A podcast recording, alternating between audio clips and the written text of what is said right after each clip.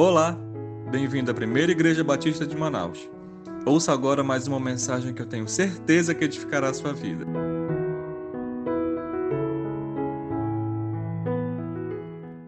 Que a graça e a paz do Senhor seja abundante em vossos corações. Irmãos, abram suas Bíblias e já deixem marcado aí no livro de Números, capítulo 13.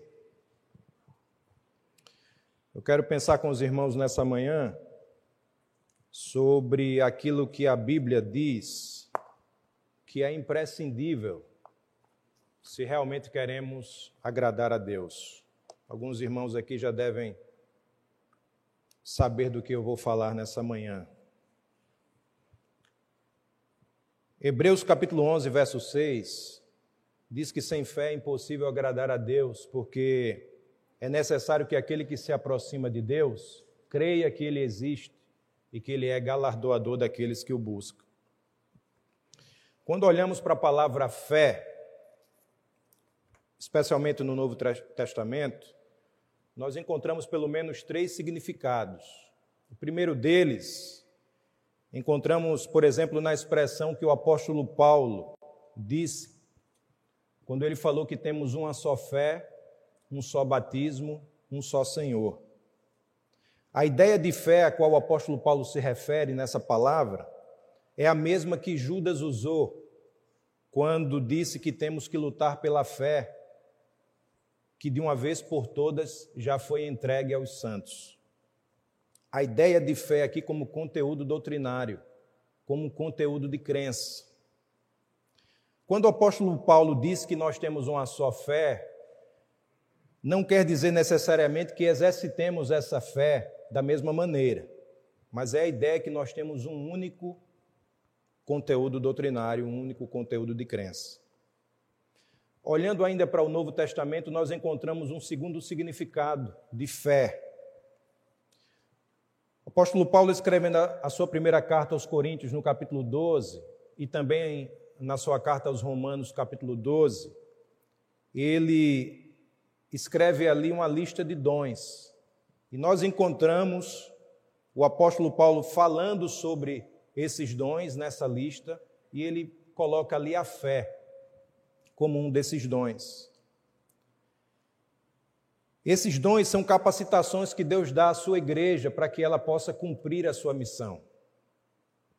Deus vai capacitando o corpo de Cristo com as mais diferentes habilidades, e dentre essas habilidades, Deus deu o dom da fé.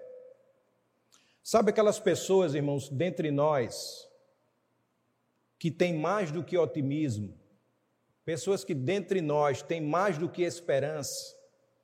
Pois bem, são essas pessoas que no momento de caos, no momento de portas fechadas, mesmo diante de uma muralha, conseguem enxergar, não por um exercício de alienação, nem por ilusão, mas essas pessoas conseguem enxergar a resposta, conseguem enxergar a vitória, conseguem ver o mar se abrindo, conseguem ver o socorro chegando.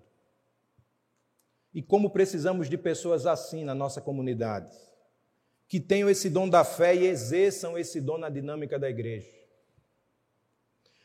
Nós vivemos num mundo de notícias tristes. Aliás, os dois últimos anos não têm sido diferentes para nós. Há alguns dias atrás, nós tivemos a, notícia da tragédia ali em Petrópolis, onde centenas de pessoas perderam suas vidas e outras dezenas ainda estão desaparecidas. Um pouquinho antes da pandemia, eu não sei se os irmãos lembram, especificamente no ano de 2018, parte da, de Maceió, que é a minha cidade natal, começou a afundar. Não sei se vocês lembram dessa notícia está lá. Pessoas tiveram que abandonar seus lares, abandonar suas casas. Talvez pessoas que tinham comprado, adquirido um imóvel ali naquela região, região é, do Pinheiro, do Bom Parto, do Mutange, do Bebedouro, locais da cidade de Maceió que começaram a afundar. Pessoas que talvez compraram ali há pouco tempo sua, sua casa, seu apartamento, tiveram que abandonar. Essa parte da cidade de Maceió parece uma cidade fantasma. E logo após veio a pandemia. Então nós vivemos, irmãos, num mundo de notícias tristes. Vivemos num mundo onde a impressão que temos é que a cada instante tomamos um coquetel de notícias ruins. A impressão que temos é que vivemos num mundo onde a vida tem se tornado insuportável. Por isso, nós precisamos de pessoas que tenham esse dom na igreja, para que em momentos como esse, onde as portas parecem estar todas fechadas, conseguem apontar para a imutável realidade de que Deus está no controle de todas as coisas. Deus está no controle de todas as coisas. Deus é soberano. Nada escapa do controle de Suas mãos. E que Deus ainda continua fazendo com que todas as coisas cooperem para o bem daqueles que o amam. Quando uma pessoa que tem esse dom chega perto da gente e nos dá uma palavra, não sei se você já teve essa experiência, mas parece que algo diferente acontece na nossa alma. Parece que a gente leva um choque de fé. E ainda um terceiro significado que nós percebemos na palavra fé no Novo Testamento, que é fé como uma atitude. Fé como conteúdo doutrinário, fé como dom e fé como uma atitude. Não é necessariamente uma capacidade dada apenas a alguns nesse caso, mas é algo que todo mundo pode decidir praticar, que é o agir alinhado com a direção e com a palavra de Deus. Todos nós aqui podemos decidir isso. É uma compreensão de que fé e obediência caminham de mãos dadas. Lembram daquele hino do cantor cristão que nós já cantamos aqui várias vezes na igreja? Inclusive eu estava olhando aqui no boletim, nós vamos cantar hoje após essa mensagem, intitulado Crer e Observar, e eu não combinei nada com o ministro Ezequias, Deus é testemunha disso. Mas olha o que diz esse hino. Em Jesus confiar, sua lei observar. Ó oh, que gozo, que bênção, que paz. Satisfeitos guardar tudo quanto ordenar, alegria perene nos traz.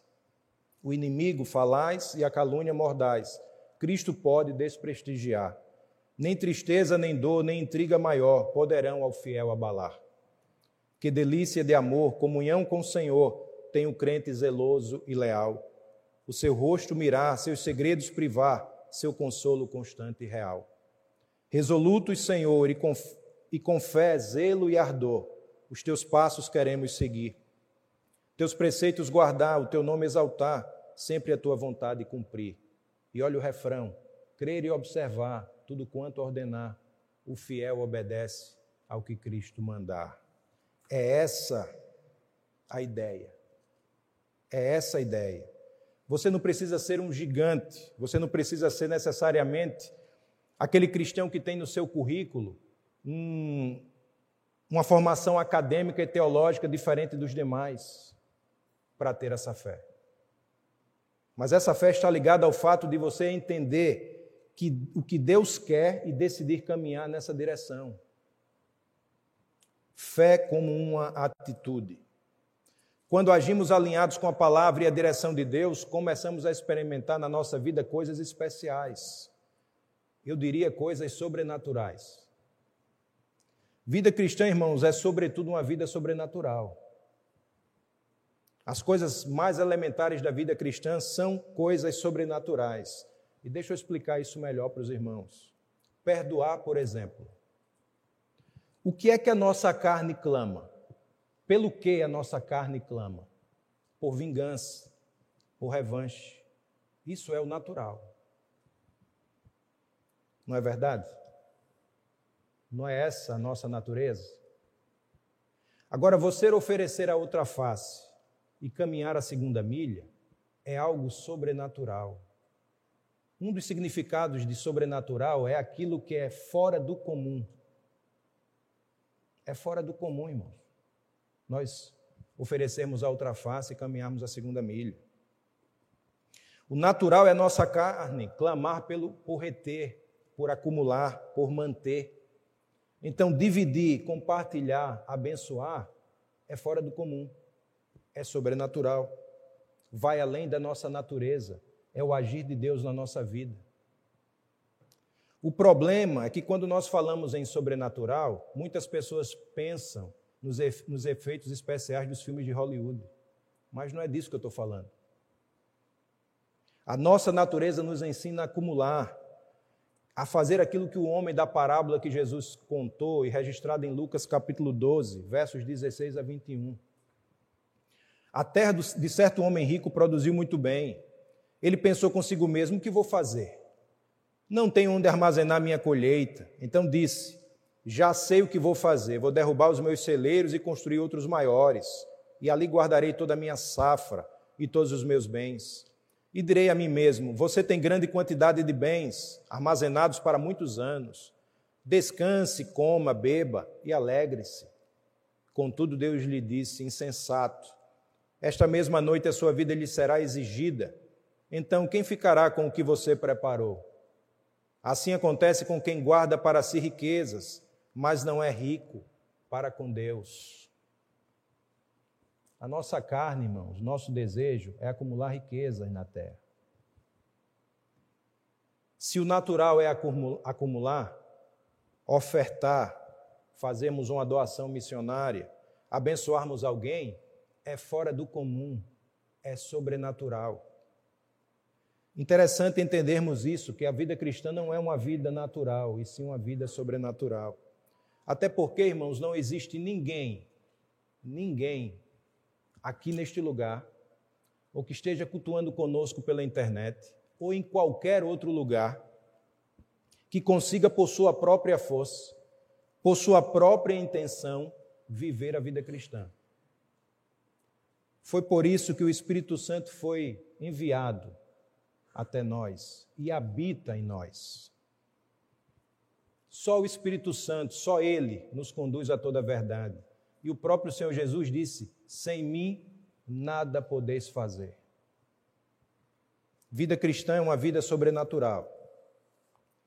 Quando decidimos, quando entendemos que precisamos alinhar a nossa vida com a voz de Deus, com a direção de Deus, e vivermos nessa batida, nós começamos a experimentar coisas especiais da parte de Deus na nossa vida. E a história que eu quero ler com os irmãos fala sobre um povo que, a semelhança de nós, um dia saiu do Egito, um dia foi liberto da escravidão. Alguém pode estar pensando assim, mas pastor, eu nunca estive no Egito. Como é que o senhor disse que eu saí do Egito? No dia em que você entregou sua vida ao Senhor Jesus e confessou, o confessou como Senhor e Salvador da sua vida, você foi liberto da escravidão do pecado. Você saiu do Egito. Ali o Senhor te libertou. Assim como o sangue do cordeiro sobre os umbrais das portas guardou o povo de Deus, especialmente os primogênitos da morte na décima praga lá no Egito, assim o sangue do Senhor Jesus, que nos purifica de todo pecado, representa a vitória sobre a morte. Um dia saímos do Egito, mas o desejo de Deus não é só que nós saímos do Egito e fiquemos caminhando pelos desertos da vida. Não é esse o desejo de Deus. Existem algumas pessoas que acham que Cristo morreu na cruz para que elas possam vir aos domingos, às quartas-feiras à igreja ou participarem de um pequeno grupo multiplicador. Que o sacrifício de Cristo só serviu para isso. Acham que o preço que foi pago na cruz foi simplesmente para tirá-los do Egito para que eles vivam como que andando em círculos pelos desertos da vida, sem nunca entrar na terra prometida. E falando em terra prometida, eu quero abrir um parênteses aqui para lembrar os irmãos, ou para falar para aqueles que não sabem, que terra prometida não é uma alegoria do céu. Até porque Canaã, a terra prometida, era um lugar que o povo teve que lutar, teve que pelejar, teve que batalhar para conquistar. Era uma terra que eles poderiam ser expulsos, como de fato foram. Então, terra prometida, irmãos, Canaã não é uma alegoria do céu. Na verdade, a terra prometida aponta para aquele lugar, para aquela situação, para aquela realidade onde as promessas de Deus estão se cumprindo na nossa vida. A terra prometida aponta para aquele momento da nossa vida aonde sabemos sem dúvidas que estamos vivendo o projeto de Deus. É triste percebermos que muitos cristãos passam anos caminhando com Cristo, apenas 10, 20, 30% do que essa caminhada de fato pode ser. Gente que um dia saiu do Egito e se morrer hoje, vai para o céu. Mas que nunca conseguiram experimentar aqui na terra aquilo que Jesus falou, aquilo que Jesus prometeu quando disse: Eu vim para vos dar vida e vida com abundância. Não é qualquer vida que Jesus veio nos dar, é vida com abundância. E eu já disse isso aqui outra vez. É melhor não ser entendido do que ser mal entendido. Então peço que os irmãos entendam muito bem. Vida com abundância não é necessariamente ter muito dinheiro no bolso. Vida com abundância não é ter saúde para dar e vender. Vida com abundância não é ausência de problemas, mas é aquela vida plena da presença de Deus. Estejamos no vale ou no mais alto monte, estejamos cheios de dinheiro ou com bolso vazio, estejamos com saúde ou sem saúde, em qualquer uma dessas circunstâncias, vida abundante é a vida que está cheia da presença de Deus e porque às vezes a gente não consegue viver isso. Números capítulo 13 vai nos trazer algumas respostas. E aí eu gostaria de ler com os irmãos. Por isso que eu pedi lá no início que os irmãos já deixassem marcado em suas Bíblias o livro de Números, capítulo 13. Nós vamos ler alguns versos. Verso 1 a 3. E o Senhor disse a Moisés: Envie alguns homens em missão de reconhecimento à terra de Canaã terra que dou aos israelitas. Envie um líder de cada tribo de seus antepassados. Assim Moisés os enviou do deserto de Parã, conforme a ordem do Senhor, conforme eles eram chefes dos israelitas. Verso 17. Quando Moisés os enviou para observar em Canaã, disse: Subam pelo Negueb e prossigam até a região montanhosa. Vejam como é a terra e se o povo que vive lá é forte ou fraco se são muitos ou poucos, se a terra em que habitam é boa ou ruim, se as cidades em que vivem são cidades sem muros ou fortificadas, se o solo é fértil ou pobre, se existe ali floresta ou não. Sejam corajosos, tragam alguns frutos da terra. Era a época do início da colheita das uvas. Verso 26. Eles, eram, eles então retornaram a Moisés e a Arão e a toda a comunidade de Israel em Cádiz, no deserto de Parã, onde prestaram relatório a eles e a toda a comunidade de Israel, e lhes mostraram os frutos da terra. E deram o seguinte relatório a Moisés: Entramos na terra a qual você nos enviou, onde há leite e mel, com fartura. Aqui estão alguns, alguns frutos dela. Mas o povo que lá vive é poderoso, e as cidades são fortificadas e muito grandes. Também vimos descendentes de Enaque, os amalequitas vivem no Negueb, os hititas, os jebuseus e os amorreus vivem na região montanhosa. Os cananeus vivem perto do mar e junto ao Jordão. Então Caleb fez o povo calar-se perante Moisés e disse: Subamos e tomemos posse da terra. É certo que venceremos.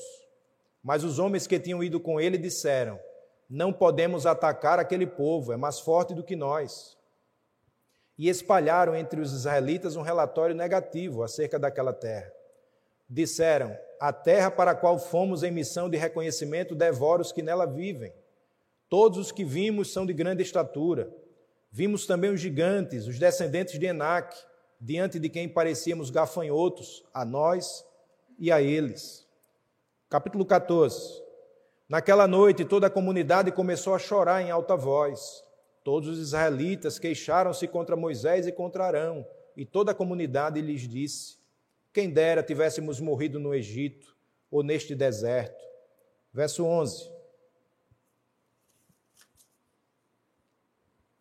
E o Senhor disse a Moisés: Até quando esse povo me tratará com pouco caso? Até quando se recusará a crer em mim, apesar de todos os sinais que realizei entre eles? Verso 26. Disse mais o Senhor a Moisés e a Arão: Até quando esta comunidade ímpia se queixará contra mim? Tenho ouvido as queixas desses israelitas murmuradores. Diga-lhes: Juro pelo meu nome, declara o Senhor que farei a vocês tudo o que pediram. Cairão nesse deserto os cadáveres de todos vocês, de vinte anos para cima, que foram contados no recenseamento e que se queixaram contra mim. Nenhum de vocês entrará na terra que, com mão levantada, jurei dar-lhes para sua habitação, exceto Caleb, filho de Jefoné, e Josué, filho de Num. Mas quanto aos seus filhos, sobre os quais vocês disseram que seriam tomados como despojo de guerra, eu os farei entrar para desfrutarem a terra que vocês rejeitaram. Os cadáveres de vocês, porém, cairão no deserto. Irmãos, essa história é autoexplicativa. O povo estava na esquina de entrar na terra prometida, mas por não ter agido por fé e sim por vista, aquele povo permaneceu 40 anos no deserto por terem agido por vista e não por fé, nos diz a palavra de Deus que aquilo que eles mais temiam acabou acontecendo. Como nós lemos no texto, houve um momento em que eles disseram que seria melhor ter morrido lá no Egito ou morrer no deserto. Então Deus fez aquilo que eles queriam. Deus disse que de todo aquele povo que saiu do Egito, acima de 20 anos, só Josué e Caleb, aqueles mesmos que dentre os espias foram os únicos que deram relatório favorável. Apenas estes, acima de 20 anos, entrariam na terra prometida. E essa história, irmãos, me chama a atenção para talvez um dos grandes desafios da vida. No verso 2, no capítulo 13, Deus mandou que enviassem pessoas para observarem a terra que ele daria ao povo. Moisés então reuniu doze homens, um de cada tribo, e disse: Tragam-me um relatório da terra. Tragam frutos da terra, digam se a terra é boa ou ruim. O objetivo de tudo isso, o objetivo de Moisés desafiar o povo a fazer aquele relatório, creio eu, era para que o povo voltasse de lá tão maravilhado e dissesse: Olha, esse é o lugar que nós queremos viver. Esse é o lugar onde nós queremos criar os nossos filhos. Essa é a terra que Deus prometeu nos dar. Essa é a vida que nós queremos levar. Mas, como nós observamos no texto, não foi assim que o povo voltou. Porque, num determinado momento, ao invés de ficarem com a voz de Deus e com a promessa de Deus, eles começaram a observar as coisas à sua volta. Eles começaram a ver os gigantes, começaram a ver os povos que habitavam as cidades, começaram a ver as muralhas, e depois de terem olhado para tantas dificuldades, nos diz a palavra de Deus que eles olharam para si mesmos e se enxergaram como gafanhotos diante do povo inimigo. Eles até disseram que a terra era boa, mas não para eles. Na verdade, o grande erro daquele povo, ao agir com falta de fé, se deu porque eles se recusaram a caminhar de forma alinhada com a palavra, com a direção e com a promessa de Deus. Eles consideraram muito mais as dificuldades que estavam à volta deles do que com a voz e com a promessa de Deus. E será que a gente tem agido diferente na nossa vida? Alguns de nós, irmãos, não vivemos o melhor de Deus nessa terra, e eu não estou falando aqui de teologia da prosperidade. Não estou falando teologia da prosperidade. Estou falando daquilo que o Senhor Jesus prometeu, do fluir de águas vivas dentro de nós. Estou falando de vida abundante, de vida com alegria. Talvez muitos de nós não consigamos viver isso, porque nos esquecemos por vezes daquilo que Deus já falou ao nosso coração. Acabamos contemplando muito mais as dificuldades da vida. E conforme nós vamos alistando as dificuldades, o desânimo começa a tomar conta do nosso coração. E aí nós, nós começamos a falar assim: olha, esse negócio até que é bom, mas vai dar um trabalho tão grande. Você já desistiu de algum projeto na sua vida porque esse projeto seria trabalhoso? Quem sabe talvez você já tenha dito na sua vida que queria fazer um curso, ou que queria participar de alguma construção, queria fazer alguma atividade, queria ter tomado determinada decisão, mas isso daria tanto trabalho que você acabou desistindo. E ao desistir, você acabou morrendo no deserto. O povo olhou para o lado errado. Nós não temos vivido o melhor de Deus, não é porque Deus não queira nos dar o melhor, nem tampouco porque Deus não tem o melhor para nós.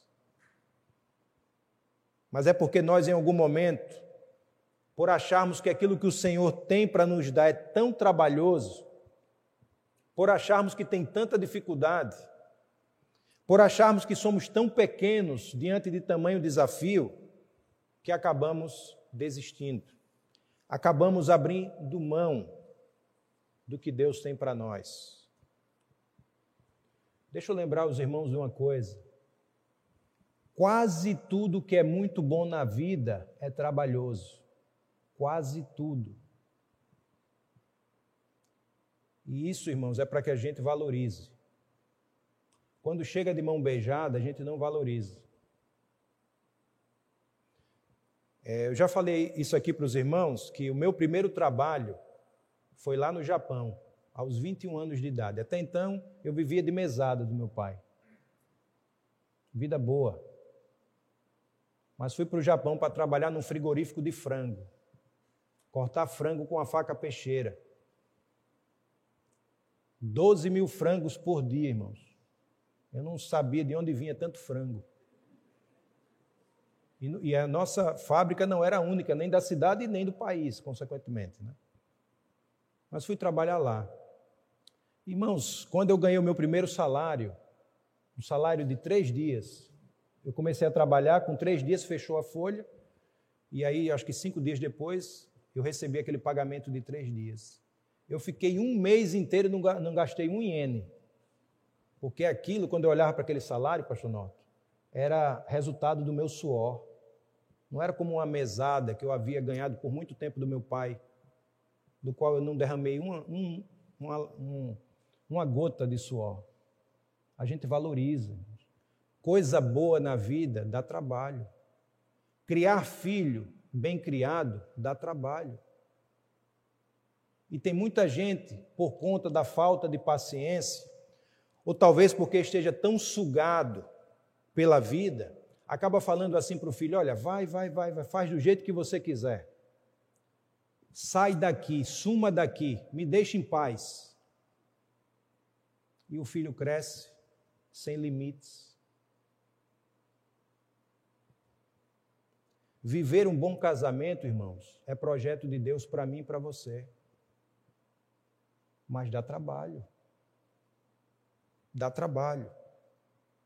E aí, às vezes, começamos a olhar para as dificuldades, começamos a olhar para as muralhas, começamos a olhar para os povos que estão dentro da cidade, começamos a olhar para os gigantes.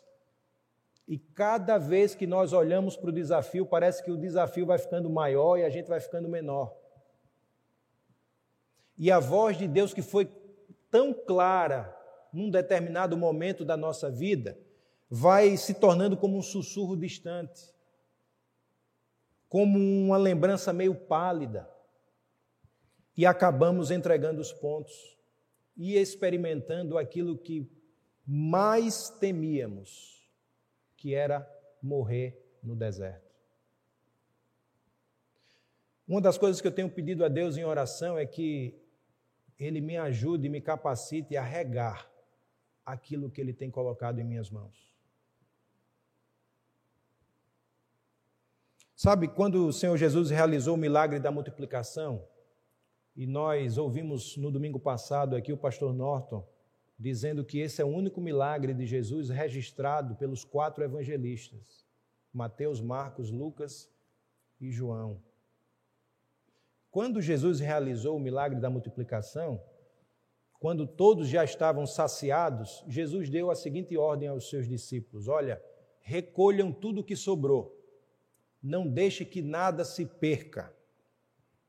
E um certo comentarista bíblico disse que a ordem de Jesus essa ordem de Jesus aos seus discípulos, para que ele, eles recolhessem tudo e, na, e nada se perdesse, é porque milagres não podem ir para a lata do lixo. Milagres não podem ser jogados fora. Por isso eu quero fazer um desafio a você. Você quer viver uma vida acima da média? Comece a viver pela fé. Comece a agir pela fé.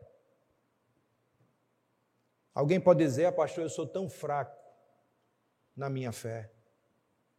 Eu sou muito fraco na minha fé. Eu quero dizer para você uma coisa: que você não está sozinho. Eu mesmo, eu, muitas vezes também sou fraco. É por isso que nós devemos sempre olhar para Jesus, que é o autor e consumador da nossa fé. Quer viver uma vida acima da média? Comece a viver e a agir pela fé. Você precisa decidir hoje a ouvir e agir na direção de Deus. Ouça mais a voz de Deus e preste menos atenção nas coisas que estão à sua volta. Ouça mais a voz de Deus e preste menos atenção nas circunstâncias. Você não precisa ter uma grande fé. Jesus mesmo disse que uma fé do tamanho de um grão de mostarda já era suficiente. Grão de mostarda é, é o, o grão do, acho da menor planta, mas ela se expande. Não precisa ter uma grande fé. O que você precisa é ouvir e obedecer a voz do Senhor. Você precisa dar um passo de obediência, um passo de fé na sua vida. A Bíblia nos diz, irmãos, que Elias era um homem sujeito às mesmas paixões que nós. Elias tinha as mesmas fragilidades que nós temos. Ele tinha as mesmas tentações que nós temos. Mas a Bíblia também diz que ele era um homem obediente. Deus, quando falava algo para Elias, quando ele mandava, por exemplo, vá se apresentar ao rei, Elias ia. Qualquer outra coisa que Deus mandava Elias fazer, Deus, Elias ia lá e cumpria porque ele era um homem obediente. Você não precisa ser um super-herói, mas você precisa ser obediente a Deus. Se você for obediente, você vai experimentar coisas especiais na sua vida, eu tenho certeza disso. Sem sombra de dúvida. Então eu quero pedir a você que você faça dessa manhã um marco na sua vida. Marque essa manhã como um divisor de águas na sua história. Comece a partir de hoje, se você até agora não fez assim, comece a partir de hoje a viver, a agir, a obedecer aquilo que Deus fala. Passe a, a, viver a partir de hoje pela fé. Se você quer realmente agradar a Deus, viva pela fé com certeza você experimentará coisas especiais da parte de Deus na sua vida. Lembre-se, Hebreus 11, verso 6, a parte A. Sem fé é impossível agradar a Deus. E o apóstolo João, na sua primeira carta, no capítulo 5, verso 4, disse: Todo que é nascido de Deus vence o mundo. E essa é a vitória que vence o mundo a nossa fé. O justo viverá pela fé. O meu desejo, a minha oração é que Deus continue nos abençoando e nos ajudando a viver pela fé. Compartilhe com seus familiares e amigos. Ah, e não esqueça de seguir a gente nas redes sociais, arroba PIB Manaus. Até a próxima!